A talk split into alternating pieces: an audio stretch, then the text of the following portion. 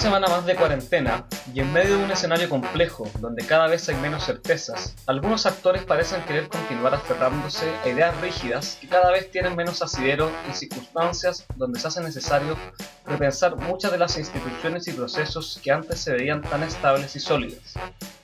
La obsesión por seguir utilizando las mismas herramientas en un contexto que claramente no es el de antes, termina por convertir el proceso educativo en una especie de simulacro, donde los colegios se ven apremiados a continuar con un show para los y las estudiantes, quienes a su vez deben fingir interés en una prueba absurda como el SIMSE, que representa solamente una ínfima porción del rico y complejo universo escolar. Pero en medio de este escenario artificial, son muchos los y las docentes que deben echar mano a otras ficciones, otras representaciones, mucho más honestas y auténticas, para lograr mantener a flote un barco que lucha por no hundirse. Así es como la pintura, la música, la danza, el cine, la fotografía, la literatura, el teatro, la poesía y tantas otras artes se han constituido en un pilar fundamental durante estos días de educación virtual, permitiéndonos conectarnos con una dimensión que lamentablemente permanece demasiado relegada en años regulares, pero que siempre está para recordarnos que hay otros universos posibles y otros caminos que se abren cuando muchas otras rutas parecen estar cerradas. Soy Nacho Muñoz y les invito a escuchar un nuevo capítulo de este podcast que se llama Consejo, de Profes. Ea, ea, ¿cómo andan? Hola amigos. Hola amiguito, ¿Todo ¿cómo bien? estás? ¿Todo bien? ¿Todo bien? ¿Todo bien? Oye, eh, bienvenido al capítulo 3 de nuestro podcast, eh, que, el cual titulamos Sala Negra. Eh, Misterioso ¿cómo han- nombre. Misterioso nombre, misterioso nombre. Vamos ya a, a develar su significado, pero antes de eso, lo, lo relevante de hoy, tenemos un invitado eh, estelar, ¿cierto? Ilustre. Eh, ilustre, ilustrísimo. Reconocido. ilustrísimo. Un... Oye, yo no, yo tengo mucha- muchos adjetivos para presentar a, a este, a este colega, amigo, adorado, eh, teatrero, poeta, eh, amante del fútbol, un amigazo, un amigazo de, de aquellos que la universidad nos regaló, ¿cierto? Así que le damos la bienvenida al señor Mario Aravena. Hola, hola, ¿qué tal? ¿Cómo están todos, todes? ¿Qué tal la presentación, Mario? Hola, ¿Está, amigo. bien, no? me gustó, estuvo... Quizá, claro, habría que agregar algunos otros adjetivos, pero no sé si son, son para este momento, pero, pero estuvo buena, me gustó y, y le agradezco la invitación partiendo por eso y un gusto conversar con ustedes, con, con este grupo de amigos, de profes, de, em, de colegas, ¿cierto? Y, y ojalá aportar en este nuevo espacio que ustedes están, están formando. Súper. Oye, Marito. Muchas gracias a ti eh, amigo por venir. Vamos, vamos a estar ahí develando en algún momento el significado del, del nombre del capítulo que, que te pedimos a ti que lo acuñaras, así que va a estar bueno que en algún momento de la conversa sí o sí se va a dar, así que para Ya, que po. tú ahí intenciones un poco la explicación del, del capítulo. Ya, pues, sí, bacán, ahí Eh, lo, lo vamos a explicar. Con- contarle a la, contarle a la, a la- a la gente que en algún momento nos va a escuchar, si Dios así quiere, Si Dios lo permite, Eh, como dice Bad sí. Bunny. Así, así mismo, si Dios lo permite, como diría el conejo. Em, contarle un poco a la gente que, que nuestro amigo, que nuestro amigo y colega Marito eh, tiene, tiene varias militancias fuera de su, de su militancia pedagógica, ¿cierto? Y que, y que la gracia de, de haberlo invitado hoy en, hoy en este capítulo es un poco que nos cuente de esas militancias que tienen que ver con, con- por un lado con el teatro, ¿cierto? Y, con otro, y por otro lado con, con la literatura, con el trabajo que, que hay hecho sobre la, eh, la vieja zapa cartonera y, un poco que profundice, que profundice en eso. Entonces, para iniciar el diálogo, simplemente, si nos podéis contar brevemente, en, en uno o dos minutos, eh, cómo, cómo funciona este proyecto de la vieja zapa, tu acercamiento con el teatro y cómo eso también lo hay instalado en la escuela, sería, sería ideal y así nosotros también te vamos, te vamos haciendo preguntas e interrumpiendo cuando, cuando nos dé la gana. Ya, pues, eh, sí, me parece bien. Yo les puedo compartir mi, experiencia con la editorial, ¿cierto? Que, probablemente, como tú dijiste, sea la militancia que yo tengo, ¿cierto? Si se puede decir de esa forma, el- el- la, la organización en la que participo, que, que que tuve el agrado y la suerte también de, fundar con un grupo de amigos que, todavía estamos ahí al pie del cañón a pesar de, todas las dificultades. Fue un proyecto que surgió en la universidad con- con un grupo de amigos, ¿cierto? Con César, con Francisco principalmente. Y lo que buscaba, ¿cierto? Era, hacer un, espacio para dar a conocer literatura emergente y también literatura que nosotros creemos que es importante que la gente conozca y, lea. Eh, partió de, manera súper super simple. Al principio pensábamos en una revista, hacer una revista literaria, pero al final César llegó con esta idea de, de, las editoriales cartoneras como un fenómeno latinoamericano, un fenómeno que, también es de resistencia, que también es de reciclaje, eh, y de resignificar. y, nos gustó de inmediato la propuesta. Eh, creo, creemos todavía firmemente que, que, tiene mucho que ver también con la esencia propia de nosotros, de, de, de, lo que pensamos, cómo, cómo, vivimos la literatura, cómo vivimos también eh, la realidad y el mundo, tiene mucho que ver con nuestra cosmovisión de, la vida, ¿cierto? Y lo que, busca es eso, por lo que, lo que yo les mencioné, es ser un, de alguna forma un puente entre la literatura y la gente de a pie, la gente que muchas veces quizás no tiene acceso al libro o a los libros por su valor, por, por el, porque son caros, digamos. Mm. Eh, y también porque hay mucha gente que está escribiendo y que no es conocida, que no se da a conocer justamente porque existe un negocio detrás de las editoriales y, nosotros tratamos de, generar ese, ese lazo, de, ese puente entre la gente que escribe literatura emergente, entre la gente que no tiene acceso a buena literatura o a literatura que nosotros creemos que vale la pena ser eh, leída y visitada. Y, bueno, y el teatro también eh, tiene que ver con eso, tiene que ver con, con eh, un interés particular mío, ¿cierto? Que, que, también nace un poco en la, en la universidad a partir de unos cursos que yo tuve ahí, eh, en particular uno que yo creo que fue el que más me marcó y, y, que todavía me marca pensar en, en, eso de manera nostálgica ya en esas clases con Juan Radrigán, que yo creo que fue desde siempre un, dramaturgo que me gustó, pero haber tenido clases con él me, incentivó a, escribir más y también a, tratar de, llevar el teatro a, las escuelas, que, que, es lo que trato de hacer. Eh, en, mi, espacio laboral. Buena.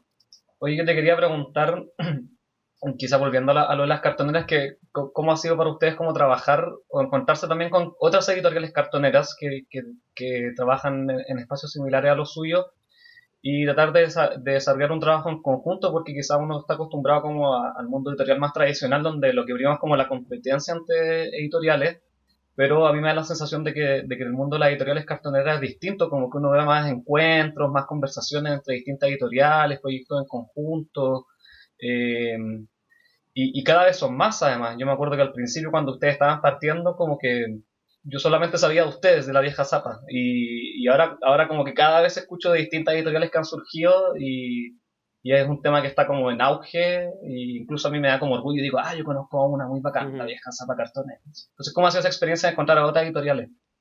Eh, ha sido bacán, pues ha sido... Eh, bueno, tiene que ver mucho también con cómo somos. Yo creo que eh, hay un estudio que se está haciendo que a mí me llama mucho la atención, que tiene que ver con cómo las editoriales cartoneras al final son, de alguna forma, un sentir muy latinoamericano en ese sentido, como de bueno, el, fenómeno nace en Latinoamérica, en Argentina específicamente, y, se nota, se nota que las editoriales cartoneras no pudieron haber surgido en ningún otro continente o en ningún otro espacio, sino aquí, porque, porque nace en un contexto de crisis, nace también en un contexto donde, donde la gente no lo estaba pasando bien en términos económicos, como ahora, yo creo, muy, muy parecido ahora y, responde a ese sentir más latinoamericano y por eso se vincula con lo que tú dices, pues Nacho, como que eh, existe un ambiente muy colaborativo detrás porque es un proyecto que de por sí en su esencia nace eh, como una forma de colaborar o de aportar o de ayudar a la gente. Pues, por lo tanto, claro que es casi natural que surjan esos vínculos con otras editoriales que, que, están en, acá en Latinoamérica nosotros tenemos la suerte de tener nexo y, conexión con varias editoriales, eh, sobre todo en, Perú. En Perú somos, ah, somos como súper conocidos allá porque, porque allá está pegando fuerte el fenómeno cartonero y, nosotros, eh, digamos, como, como, fuimos una de las, de, las primeras en, en, tener vínculo con más editoriales, como que somos bien conocidos, sobre todo en ese, acá, acá cerca, ¿cierto? Con nuestros vecinos, pero, pero tiene mucho que ver con eso y, lo bonito también es que cada cartonera tiene su, su propia esencia o su propia estética o su propia eh, también eh, como línea editorial. Y, lo bacán de esto es que como no hay ningún fin eh, lucrativo en las editoriales cartoneras, podemos hacer trueques, podemos intercambiar los libros en, términos físicos, pero también intercambiar, no sé, por ejemplo, nosotros publicamos un, un, texto de entrevistas y, y ensayístico de Gary Snyder, de este, de este famoso escritor y, poeta de la generación Beat. Y lo, y lo intercambiamos, les enviamos el archivo a los compañeros de Lumpérica Cartonera, que son una editorial cartonera de Perú, y ellos también lo, lo publicaron allá en, en, su, en su cartonera, en su editorial. Y ese tipo de cosas, ese tipo de, de trueque, de intercambio, son súper bonitos y son súper eh, masivos. Eh, dentro de, Latinoamérica al menos, que, es lo que yo conozco como fenómeno cartonero. Obvio que hay cartoneras en Europa, también hay cartoneras, no sé, en, distintos lados y cada vez son más, pero, pero acá en Latinoamérica yo creo que el fenómeno, el fenómeno es netamente latinoamericano, yo creo. Bueno, que acá. Sí. Amigo, ahí eh, haciendo el nexo entre la editorial cartonera y tu trabajo en, en el liceo en el que trabajas. Quería preguntarte si nos puedes contar un poquito cómo ha sido la experiencia de levantar eh, esta obra de teatro que llamaron Todas vamos a morir, eh, basada obviamente en, otros textos que ahí tú nos puedes contar un poquito más y que yo tuve la suerte de presenciar su puesta en escena, que fue maravillosa con tus estudiantes empoderadas y, que también tuvo un lanzamiento eh, intenso el 18 de octubre. Eh, ¿cómo se llama? Tan, tan importante. Si es que nos puedes contar un poquito cómo fue el proceso, porque también me acuerdo que ustedes lanzaron esta obra también en la editorial Cartonera. ¿Cómo fue el proceso de, hacer la puesta en escena con las estudiantes en el colegio? Uf, el proceso fue, duro, fue intenso, y, pero fue muy hermoso porque justamente de alguna forma, no sé cómo, eh, gracias al apoyo de mucha gente, de muchos colegas, de muchos amigos también, amigas, eh, logramos hacer este vínculo entre yo creo que las cosas que más me gustan o, que, o, mis proyectos, que por un lado sería la editorial de la vieja Zapa y por otro lado eh, el teatro y la, y la preparación de, montajes teatrales. Pues yo creo que, fue, fue muy lindo ese fenómeno y también es súper significativo de alguna forma, como dices tú, que, el estreno haya sido el, 18 de octubre frente a una incertidumbre que nos tuvo muy nerviosos, ¿cierto? Porque no sabíamos si íbamos a poder estrenar, porque de hecho estuvimos a, muy, muy cerca de, de, cancelar la función porque la gente nos decía, está quedando, ¿cierto?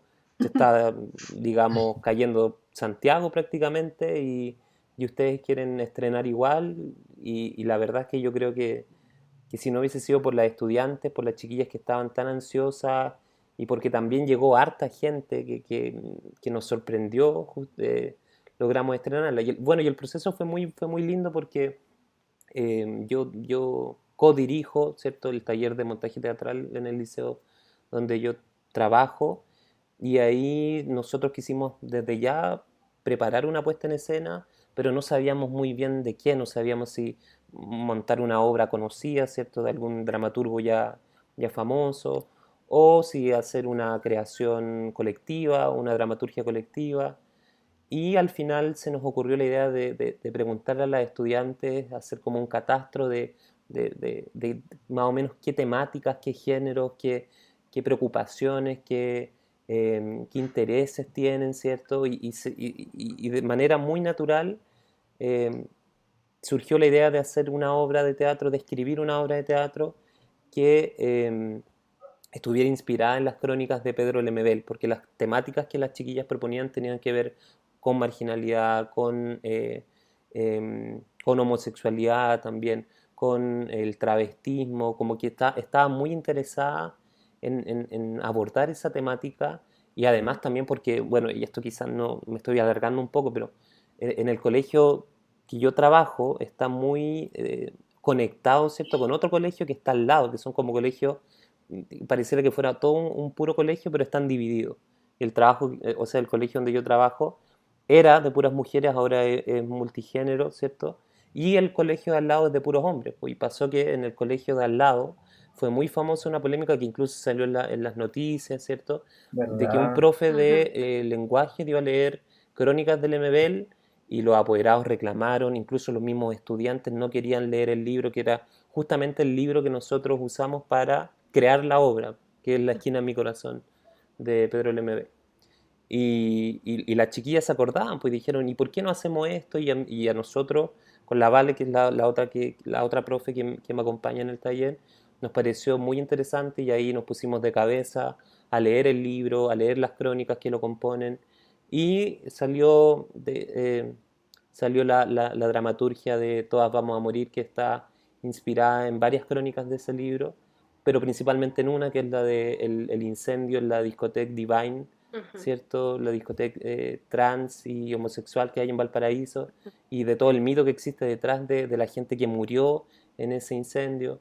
Y, y, y, como bien dices tú, Trini, también quisimos hacer el nexo no solo de, del MBL, ¿cierto? del teatro y de las crónicas, sino que además publicar esta obra que escribimos o, que escribí yo, ¿cierto? que me tocó a mí hacer ahí el trabajo más, más dramatúrgico, em, y, publicarla en formato cartonero en el contexto justamente del encuentro internacional de editoriales cartoneras en la Biblioteca de Santiago, que empezaba ese día, el 18 de octubre, y que empezó y terminó ese día por el encuentro.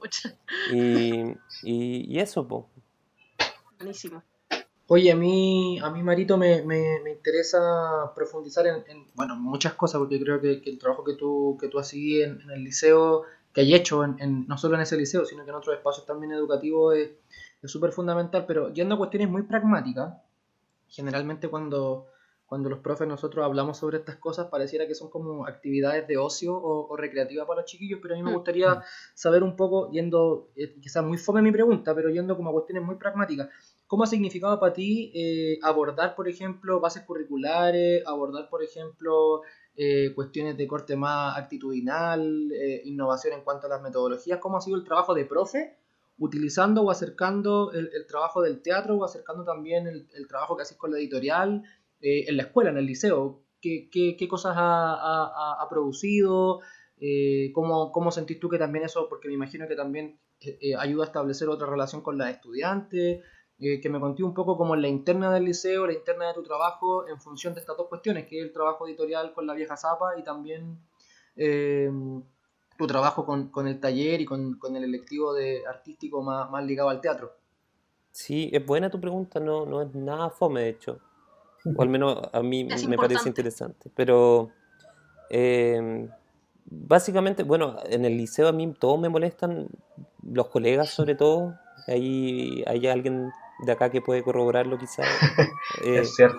El teatrero. Soy el teatro, sí, pues como que dicen que todas las actividades que hago, que a veces es, casi latero o, o, casi monótono que, que, que las, las estudiantes o, o los colegas piensen en mí y piensen en actividades vinculadas con el teatro. Pero yo creo que, tiene una razón más allá de la broma o de, o de que parezca tan, tan notorio, digamos. Y es porque yo creo que, y acá pedagogos teatrales pueden quizás ayudarme en, este pensamiento o estar de acuerdo.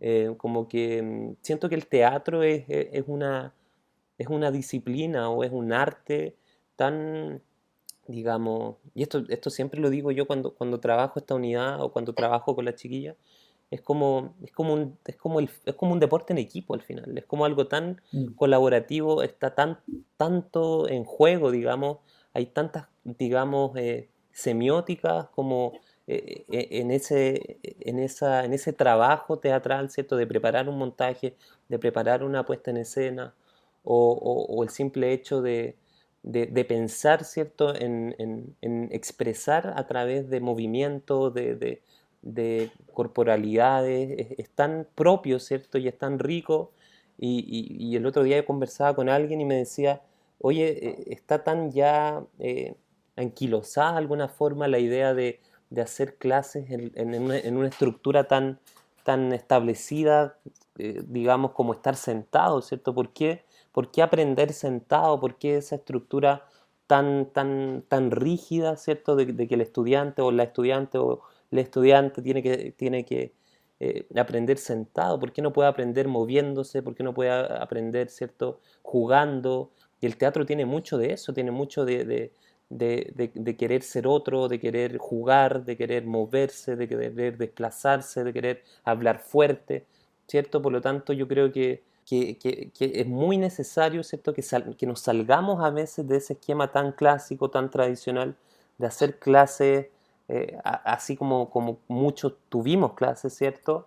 Y, pensar en, otra forma, en otra forma de educar que tenga que ver con, el movimiento, con, el juego. Yo creo que, esa, esa es, digamos, la, esencia del teatro y, del arte en general. Yo creo que, que, si, no, si, el, arte no, no promueve el, jugar, el experimentar, el improvisar, eh, no, no, no sirve. Por lo tanto, yo creo que, que, tu pregunta es muy eh, atingente. Yo creo que, que, el currículum debería hacerse cargo también de manera quizás más explícita de eso, ¿cierto? De, de cómo se enseña y de cómo vincularlo con, con, los intereses propios de los estudiantes o de las estudiantes o de les estudiantes. Oye Mario, ¿cómo, cómo este tipo de trabajo eh, ha de alguna forma eh, impactado también en, tu relación más política con los estudiantes. Me imagino que, acercar el formato cartonero, tú nos hablaste un poco de algunos conceptos que son clave ahí, como el de resistencia, ¿cierto? Mm. El, de, el de transmitir también un mensaje político como una editorial cartonera, ¿cierto? Mucho más lejos del, canon del, objeto libro eh, o del libro objeto. Em, y también este rollo también más, del, más desde el teatro, eh, sobre todo con referentes como Juan Radrigán, con referentes como Lemebel y, y varios otros que, que yo sé que, que están súper cercanos a ti. Eh, ¿Cómo ha significado también instalar eh, en el liceo esa idea, trabajar esa idea? Y sobre todo también cómo ha sido recepcionado eso, porque me imagino que tampoco muchas veces es fácil llegar con una parada desde, desde ese foco y, y, y, performar, ¿cierto? Y trabajar ahí desde allí la docencia. Sí, yo creo que, tuve suerte, que, eh, fui afortunado de llegar al espacio en el que ya trabajo hace casi cuatro años. Em, cuatro ya, por ahí, creo cuatro por ahí va. Pero, eh, por ejemplo, lo que yo te comentaba antes de este profe que dio a leer estas crónicas del MBL en el colegio al lado del mío, el profe lo echaron, ¿cachai? No solamente fue criticado y la noticia salió en los diarios, de que los apoderados se quejaban, al final terminaron ganando, porque además el, digamos, el colegio tampoco lo protegió ni lo, ni lo ayudó, ¿cachai? Fue como que eh, hizo algo malo y fue el motivo de su despido. En cambio, por suerte yo estoy en un espacio en el cual eh, no solo tengo la libertad de cátedra, de poder desplazarme o de poder, eh, o de poder digamos, hacer básicamente lo que, lo que quiera en términos en términos de contenido y en términos de, dar a leer, por ejemplo, lo que yo quiera, ¿cierto? Sino que además se me, por el, por el mismo, yo creo que por la naturaleza de, las estudiantes o de los estudiantes que, habitan ese espacio donde yo trabajo, he tenido la suerte de ser súper bien acogido, de que claro, el, el, tema político que hay detrás de la cartonera es súper atractivo para, para jóvenes, para adolescentes, porque, porque ven algo que está fuera del establishment, que está fuera de, de, la oficialidad, ¿cierto? Que, tiene que ver con lo que tú mismo dijiste, pues, es una forma de resistencia frente a, la cultura oficial. Por lo tanto, eh, claro que es llamativo para ellos, claro que, que, les gusta participar, es una forma muy eh, espontánea y natural de, generar un vínculo, eh, es una buena estrategia también en términos de, de, didáctica. Yo creo que he tenido la suerte de tener en ese sentido buenas estrategias para poder enganchar con los chiquillos, para poder eh, hacer un trabajo serio, profesional crítico, ¿cierto? El en la escuela donde yo trabajo tienen la suerte de tener sellos institucionales que, que, son, que yo comparto plenamente, como el pensamiento crítico, la identidad de género, eh, la sensibilidad artística. Eh, por lo tanto, claro que, que llegué a un espacio donde comparto todo eso y es mucho más fácil poder desarrollar mi trabajo. Oye, todos aquí los que escuchen van a querer ir a trabajar a ese, a ese colegio. Y no es broma. Yo le pregunto mil veces al Mario cómo es el ambiente en básica. No vamos a dar el, no vamos a dar el nombre por cuestiones éticas nomás, pero, pero está bueno, está bueno el discurso. O sea, Mario para ser profe eh, poniéndole todas las fichas a su colegio, así que sí, compromiso, poco, común. compromiso por el establecimiento. Y yo creo que es como una carta súper fuerte que yo creo que nos pasa a todos, que muchas veces los profes eh, dicen, pucha, pega es pega, y el, el, liceo, el colegio de trabajo no me representa, pero bacán que saber que sí existen espacios en que uno se puede sentir representado y validado. Sí, yo, yo creo que son casos excepcionales sí, eh, en este país al menos, y, y tuve suerte. Claro, y circunstancias así son las que al final te hacen ver que, que si, se, si se conjugan ciertas ciertas situaciones se pueden hacer cosas bacanas, pues, pero el problema es cuando esas situaciones no se conjugan y uno tiene que estar como peleando contra obstáculos que te plantean distintos actores y, y, todo se vuelve mucho más difícil de lo que debería ser. Oye Mario, algún antes de la antes de la pausa musical, algún mensaje algún mensaje a los a las personas que cortan los queques en la escuela, ¿no? Que cortan el queque también en el ministerio, que, eh, sobre la promoción del teatro, sobre la promoción de la literatura. Eh, ¿Qué pensáis tú? ¿Qué pensáis tú desde de, de, tu trinchera? Un mensajito, algún mensaje a los colegas también que nos vayan a, escuchar en algún momento, a la gente que le gusta este rollo también.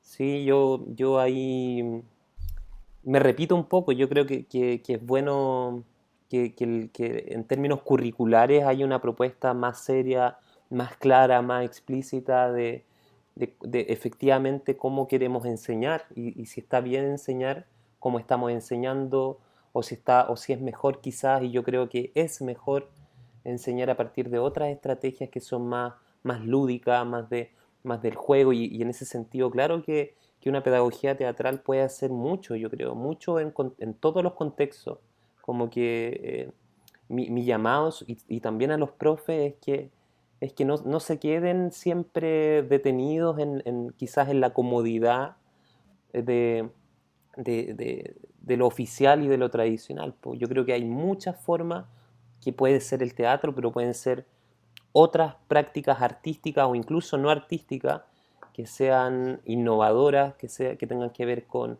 con hacer clases de otra forma. Yo creo que ya tenemos que que empezar a pensar en otra forma de, enseñar, que sea, como dije, más lúdica, más también crítica, ¿cierto? Vincular esos conceptos, ¿cierto? Y que, y que, los y las estudiantes o les estudiantes eh, también se sientan conectados con la forma que están, que están aprendiendo, que, que, ellos también digan cómo quieren aprender, como que no...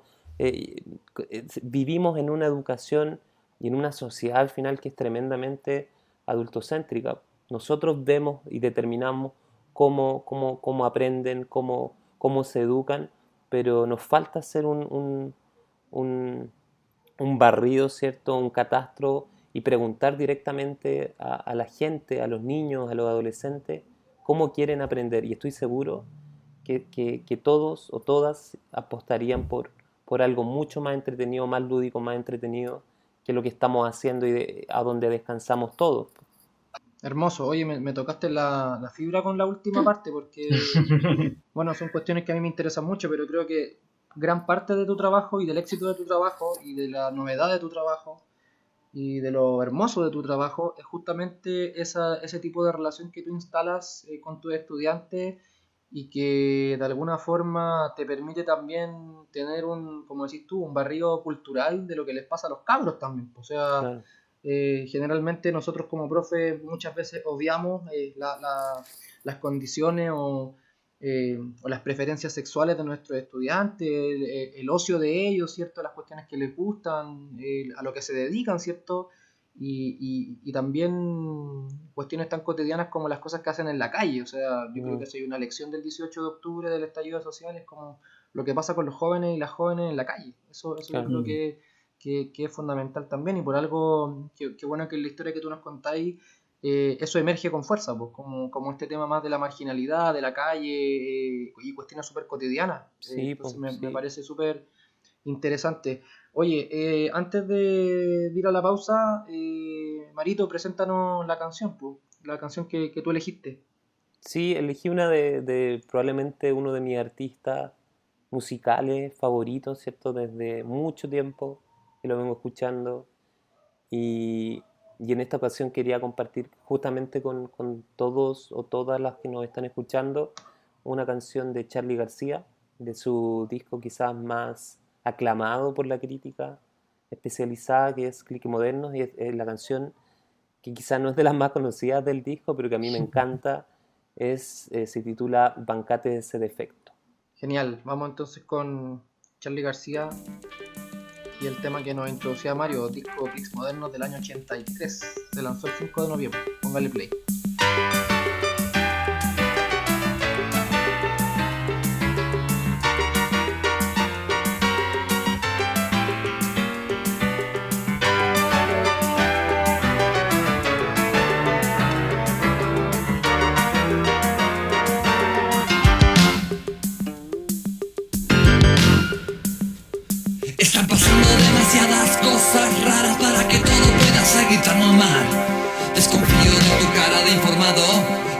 De supervivencia. Hace tiempo que no leo ni veo nada porque me ofende que todo esté tan mal. Y hasta las personas lindas me dan rabia. Y los chicos y las chicas no hacen nada por cambiar.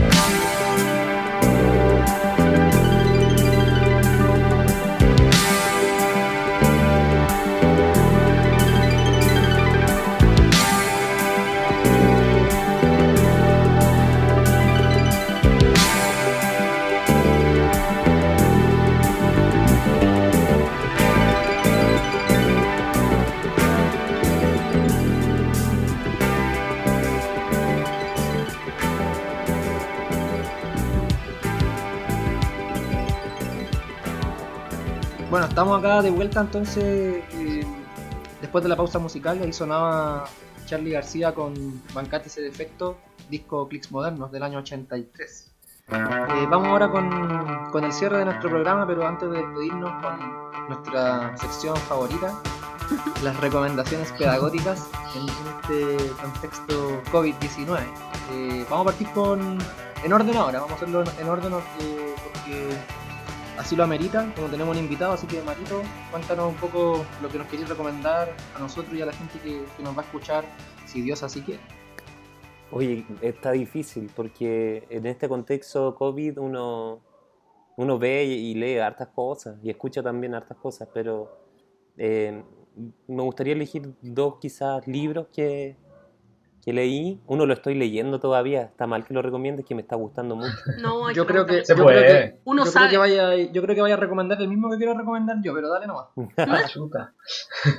ya, mira, el primer libro que me gustaría recomendar, que si la gente puede tener acceso a él sería bacán, y si no, si no tiene acceso al libro, puede tener quizás acceso a la adaptación cinematográfica que hay del libro, que a mí me encanta también, Em, que es el libro Las Vírgenes Suicidas, del escritor mm. Jeffrey Eugenides, se escribe, no tengo idea cómo se pronuncia, quizá ahí la Trini puede ayudar, pero eh, hoy se escuchan unas, unas alarmas, pido disculpas por eso. Sí, sí, una Pero una ambulancia. Ah, pero esto es real, estamos, en vivo. Estamos, en vivo y en directo, para el mundo. Situaciones que ocurren.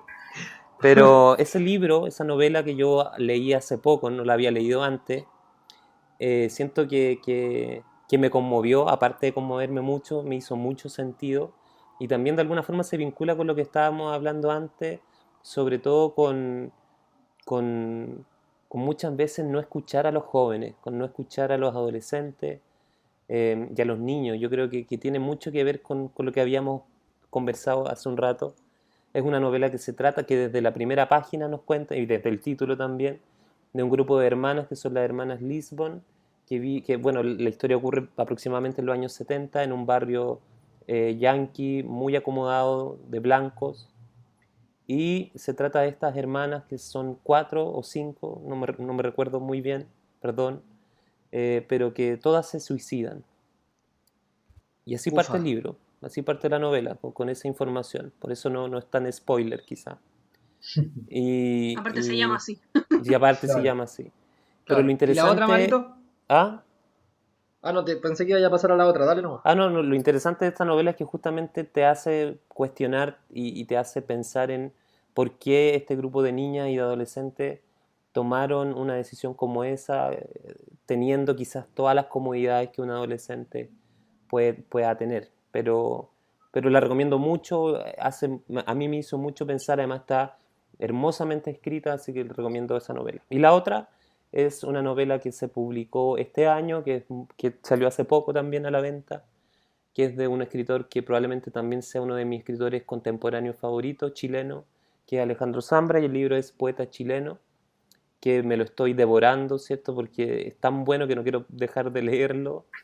Y básicamente se trata de, de, de, una persona, de un, de un hombre que se llama Gonzalo, Gonzalo Rojas, pero no es el poeta, sino que tienen ahí una... una eh, tienen el mismo nombre, pero, pero es otra persona que, que, no, que, no, es un buen poeta, precisamente, a diferencia de Gonzalo Rojas, pero que tiene una vida que yo creo que es muy interesante y que vale la pena que la lean. Así que esa es mi otra recomendación. Me quedé, me quedé sin recomendación. Vamos con. Pucha, lo siento. Eh, voy yo. Yo, a partir del el clima eh, complejo que se está viviendo ahora en términos de, bueno, que se vive hace años, pero que ahora se ha vuelto también nuevamente, sale a la luz por los asesinatos que han ocurrido en Estados Unidos, con George Floyd, ahora en Chile, eh, con, con Alejandro, me parece que es el nombre. Alejandro, Alejandro Treuquil.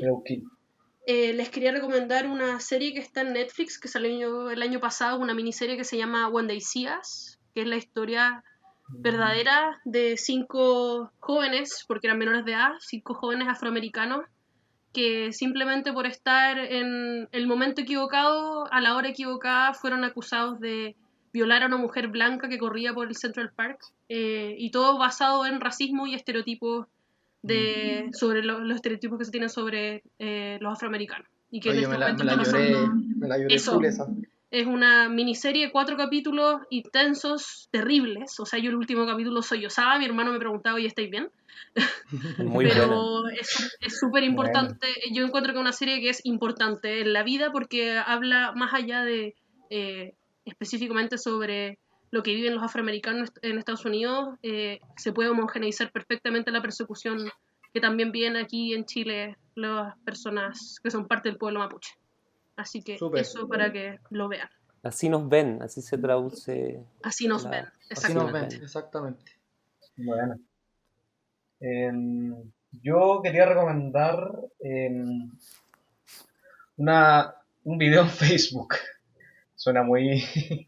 Ven, casi que lo iba así, pero es una charla en Facebook que publicó eh, la página de Facebook Fundación Teatro Teatronil entre la dramaturga chilena Manuela Infante y un filósofo que se llama Michael Marder.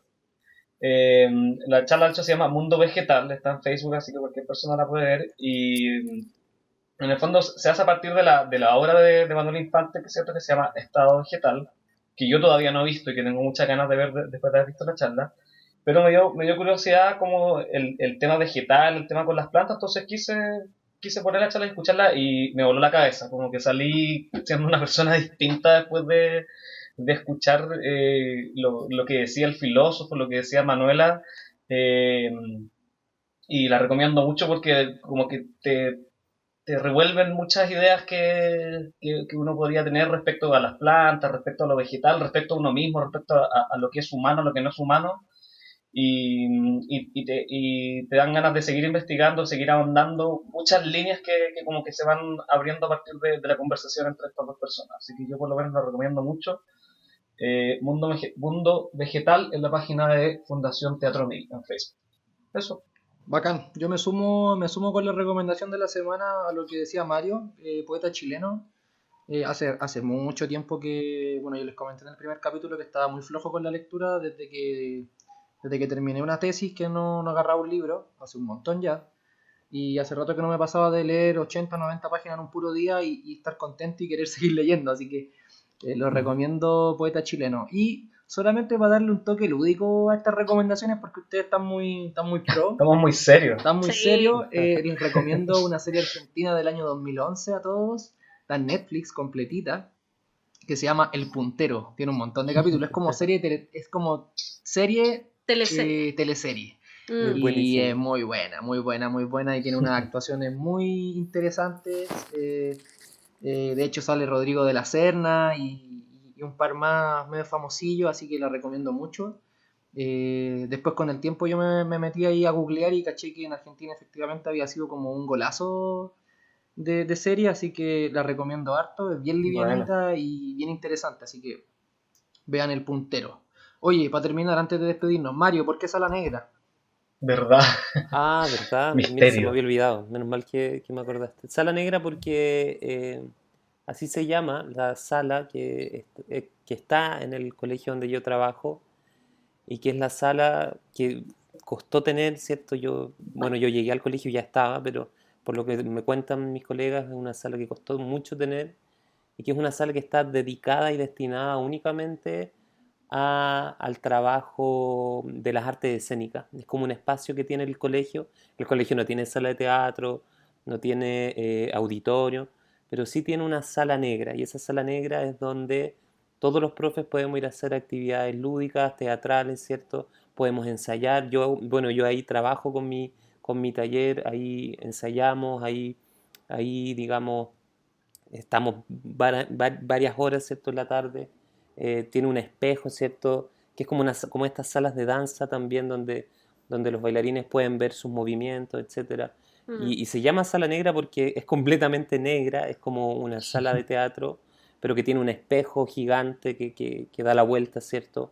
A toda, a toda la pared, las paredes de, de la sala. Y yo de verdad que quiero mucho ese espacio, de verdad que además en este contexto lo he hecho mucho de menos Y, y, por eso se llama Sala Negra este capítulo que, le puse ese título porque he hecho mucho de menos ese espacio y donde, donde he sido muy feliz estos últimos años.